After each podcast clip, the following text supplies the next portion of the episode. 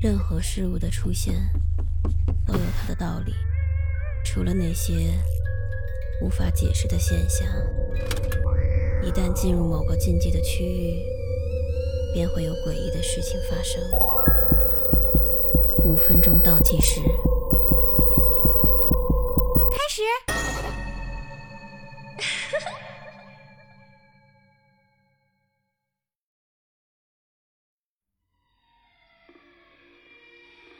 此刻，我站在一栋黑色的建筑面前。我推开门，发出咯吱咯吱的声音，然后走进了这座博物馆的大堂。这是一个凶杀案博物馆，里面有受害者们被谋杀时。穿过的衣服，有几个小玻璃匣子里装着的都是杀人凶器。这个地方很奇怪，没有广告，没有宣传，甚至连门口的牌匾都很破烂。如果不是无意间闯入，估计谁都不会注意到。这片废墟里，居然还有个博物馆。我走了进去，映入眼帘的第一件东西是面前的一个大玻璃柜，里面有一辆汽车。我很快就意识到，这辆车就是凶手用来诱骗受害者。然后在这里杀掉他们的工具。看着这辆车，我不知道在这个小小的空间里发生过多少惨案，又陨灭过多少条生命。再往前走，我看见了一个缩制人头，被放在一个小小的。玻璃匣子里，摆放在房间的正中间。我之前听说过有这种产品，也见过一些照片，但是我从来没有见过实物。我兴奋地朝他走过去，仔细地看着那个瞪着我的小小的、皱巴巴的人头。我仔细观察着那颗头，忽然，我觉得我认识他。再仔细辨别，哪怕这颗头比正常的尺寸小得多，并且皱皱巴巴的，看不出来太多的面部特征，但我还是能分辨出，这是我的朋友博洋。其实这个博物馆就是博洋告诉我在这儿的。他说要一起来看看，然后就没了音讯。我呆立了整整一分钟，不知道应该做些什么。在这家博物馆里，博洋到底发生了什么？会不会同样的事情？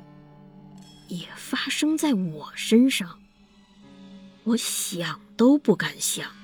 我只知道，我现在必须马上、立刻的离开这里。我想要掉头往回跑，但是后面的路已经被封死了。那扇我推开的门是没办法从里面打开的。也就是说，凡是已经进来的人，是出不去的。没办法，我只能拼命往前跑，穿过了走廊，打开了下一扇门。这个房间里空荡荡的，有几个小盆子放在便携的炉具上。我小心地接近第一个盆子，往里瞅了一眼。我想知道这里面装的是什么。然而，就在看清的一瞬间，在里面正在盯着我的是另一颗人头。它在盆子里翻滚着，脸上独特的小鸟纹身让我辨认出了这是附近一个有名的小混混。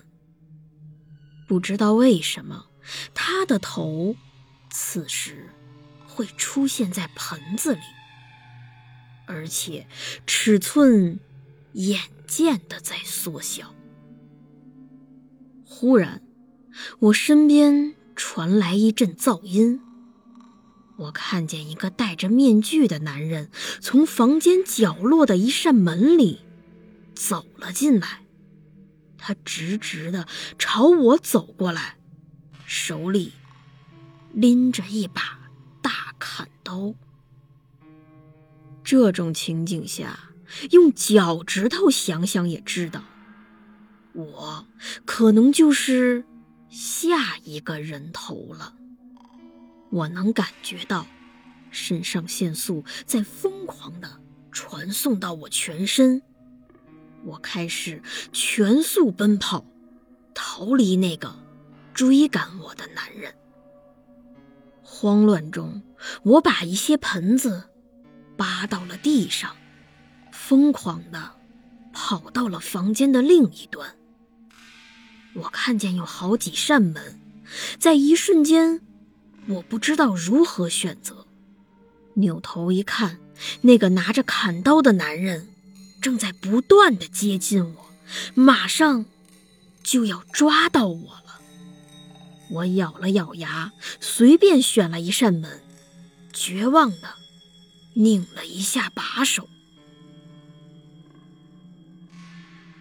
门开了。